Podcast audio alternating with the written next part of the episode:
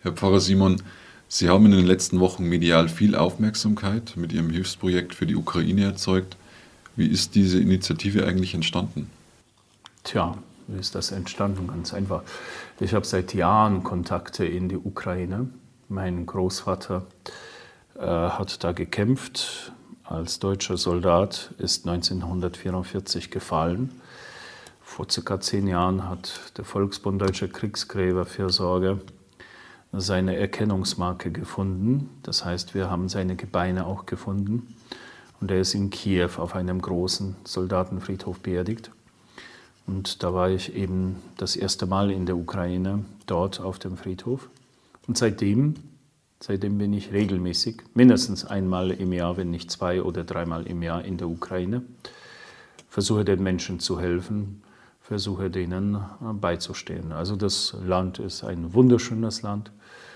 Und vor dem Krieg äh, war ich gerne dort. Jetzt hat sich das natürlich total verändert, aber als ich gehört habe, äh, dass der Krieg ausgebrochen ist, war mir klar, dass ich sofort was tun muss.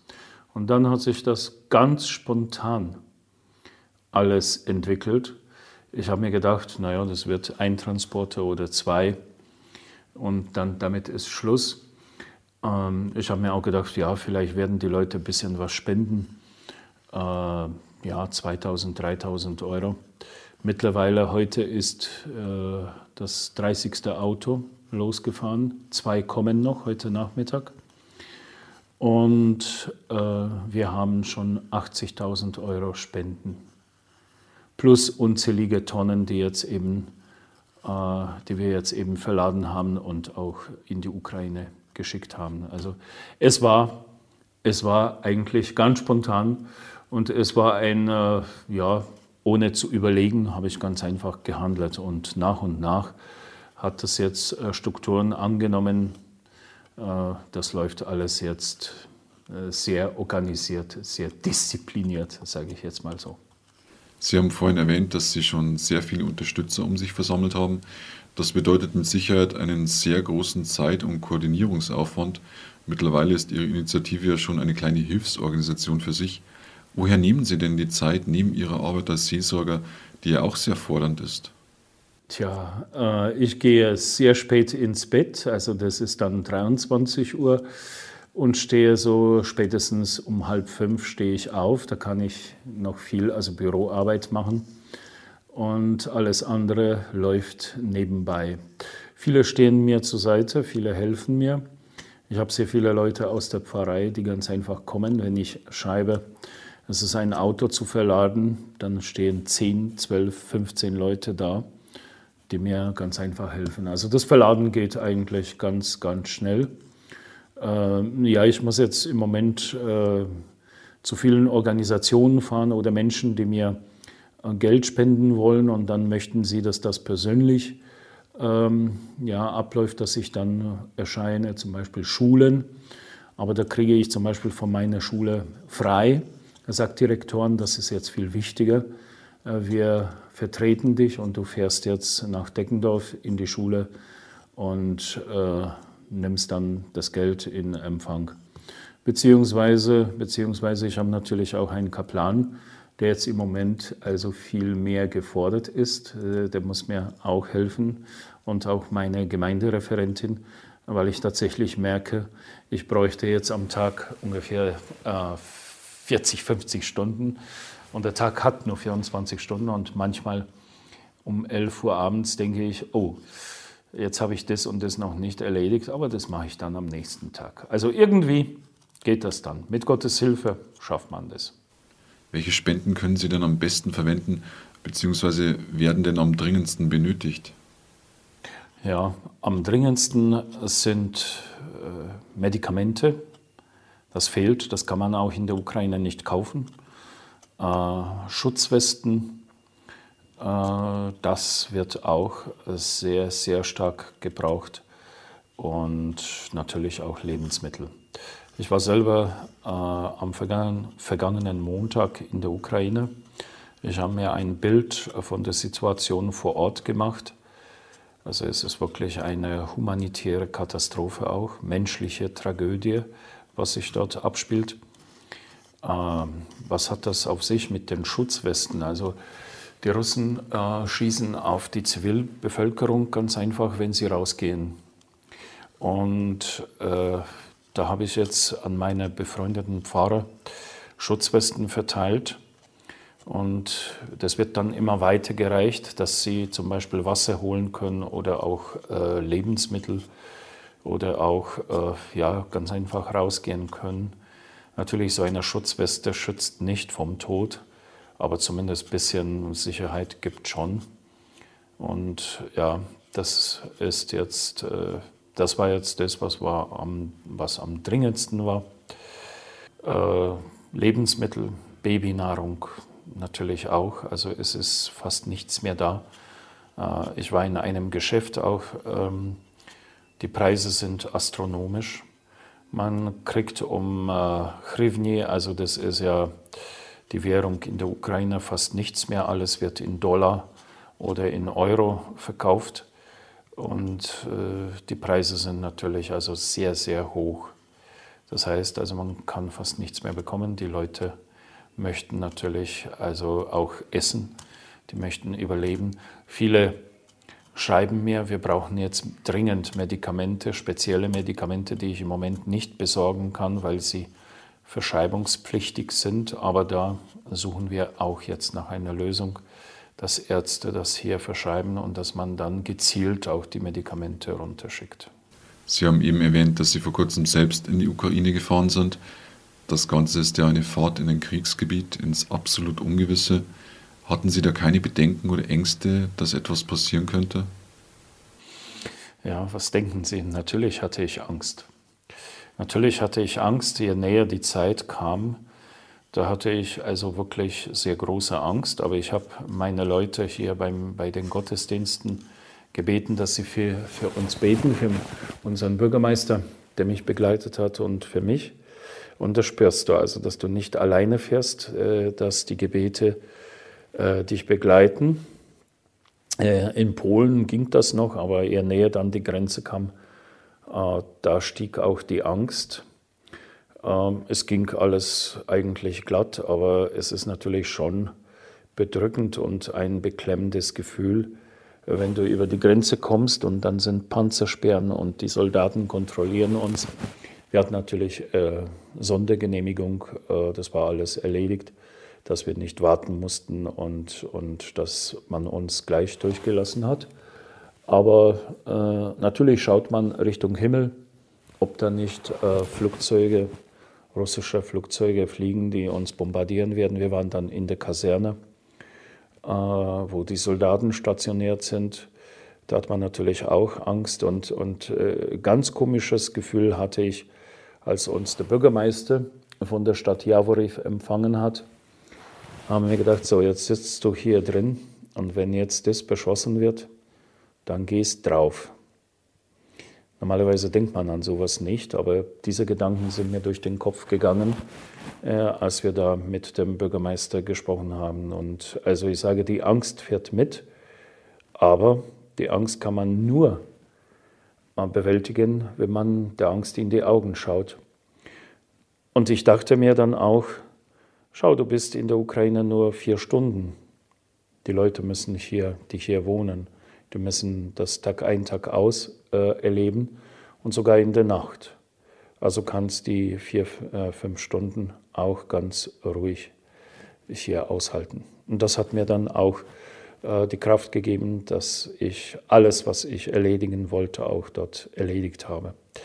Es ist auch äh, die nächste Fahrt äh, schon geplant nach Ostern. Höchstwahrscheinlich, wenn sich die Situation an der Front nicht verändert und die Grenzen nicht geschlossen werden, werden wir höchstwahrscheinlich nach Ostern wieder aufbrechen. Gab es bei Ihrem kurzen Aufenthalt in der Ukraine irgendeine Begebenheit, neben all den vielen Erfahrungen, die vermutlich auf Sie eingeprasselt sind, welche Sie besonders berührt hat oder im Gedächtnis geblieben ist? Ja, das waren mehrere. Also man fährt in die Stadt hinein. Äh, das ist ja so Kleinstadt mit 15.000 Einwohnern. Äh, es sind wahnsinnig viele Flüchtlinge in der Stadt, äh, viele Fahrzeuge. Rathaus, Polizeigebäude, alles mit Sandsäcken bedeckt, also die Fenster zugemauert. Also das ist wirklich ja irgendwie ein ganz komisches Gefühl. Äh, was mich sehr berührt hat, das war die Begegnung mit dem Bürgermeister. Der junge Mann, also um circa, ich sage jetzt, ich weiß es nicht genau, 36, 38 Jahre alt äh, der sich dann bedankt hat, dass wir gekommen sind, obwohl wir ihn nicht kennen. Also wir haben Spenden gebracht, äh, wir haben Lebensmittel gebracht, die Schutzwesten auch. Und dann, als er unseren Bürgermeister, den Jürgen Reuth aus Winzer, umarmt hat und sich bedankt hat, da hat er angefangen zu weinen. Und da konnten wir beide auch nicht die Tränen halten. Also das war dann Gänsehaut pur, äh, wirklich äh, ja, sehr, sehr äh, emotional äh, sowas. Also er hat sich dann entschuldigt und hat gesagt, ja, seine Nerven liegen blank, aber das hat jeder auch verstanden. Und dann habe ich auch in der Stadt mh, hm, einen Mann getroffen, seiner Frau. Mit der Tochter ist hier in meinem Pfarrverband untergebracht in Igensbach. Und sie hat äh, bei der Flucht äh, die äh, Scheckkarten mitgenommen. Und sie hat mich gebeten, ob ich den Mann nicht treffen könnte äh, und ihm die Karten wieder zurückgeben könnte, äh, weil er kein Geld abheben kann jetzt in der Ukraine ohne die Karten. Äh, es war schwierig, aber wir haben uns getroffen in der Stadt und ich habe ihm die Karten gegeben und dann war es auch wieder so, äh, beide hatten wir das Bedürfnis, dass wir uns umarmen und so fest in den, äh, ja, ganz einfach festhalten. Äh, das sind auch so, obwohl wir uns äh, vorher überhaupt nicht gesehen haben. Und das, äh, das sind auch so emotionale Momente, wo man dann ganz einfach die Tränen nicht zurückhalten kann. Und dann natürlich äh, die Begegnung mit den Soldaten. Äh, das sind laute junge Männer, die dann sagen, wir wissen nicht, ob wir den heutigen Tag überleben, ob wir morgen, morgen noch am Leben sind. Also bei der Verabschiedung haben wir gedacht, schau, du bist jetzt in 20 Minuten, in 30 Minuten an der Grenze, wieder in Sicherheit. Ob sie morgen noch leben, das weißt du nicht. Also das sind so Begegnungen, ähm, die, die sehr emotional sind. Wir haben auch viele Gräber gesehen. Der Bürgermeister von Javoriv hat uns gesagt, dass mittlerweile aus der Kaserne äh, knappe 100 Soldaten gefallen sind. Und die Gräber haben wir gesehen. An jedem Grab, auf jedem Grab ist eine ukrainische Fahne äh, befestigt. Mm, das ist natürlich auch äh, so ein Moment, wenn du da vorbeifährst und denkst, ja, das sind junge Männer und auch Frauen, die für nichts und gar nichts gestorben sind, weil nur ein Mensch sich ausgedacht hat, ich fange an jetzt mit dem Krieg, das tut dann auch weh. Wenn unsere Hörerinnen und Hörer Ihr Hilfsprojekt auch gerne unterstützen möchten, wohin können Sie sich denn am besten wenden, damit Sie nicht persönlich überlastet werden? am einfachsten ist es, am Handy anzurufen. Äh, da bin ich fast immer erreichbar, es sei denn, ich bin gerade im Gottesdienst äh, oder bei einer Beerdigung. Äh, ansonsten gehe ich ran und wenn ich dann sehe, dass mich jemand angerufen hat, dann rufe ich zurück. Herr Pfarrer Simon, die Kirche von Passau hat sofort nach Kriegsbeginn einen Krisenstab eingerichtet, um mit seinen Hilfsorganisationen schnell und unbürokratisch helfen zu können. Jetzt gibt es natürlich hier auch wieder, wie immer, zynische Stimmen, die behaupten, ja, die Kirche will sich jetzt nur hervortun und das ist alles scheinheilig, weil sie von ihrer Missbrauchskrise ablenken will.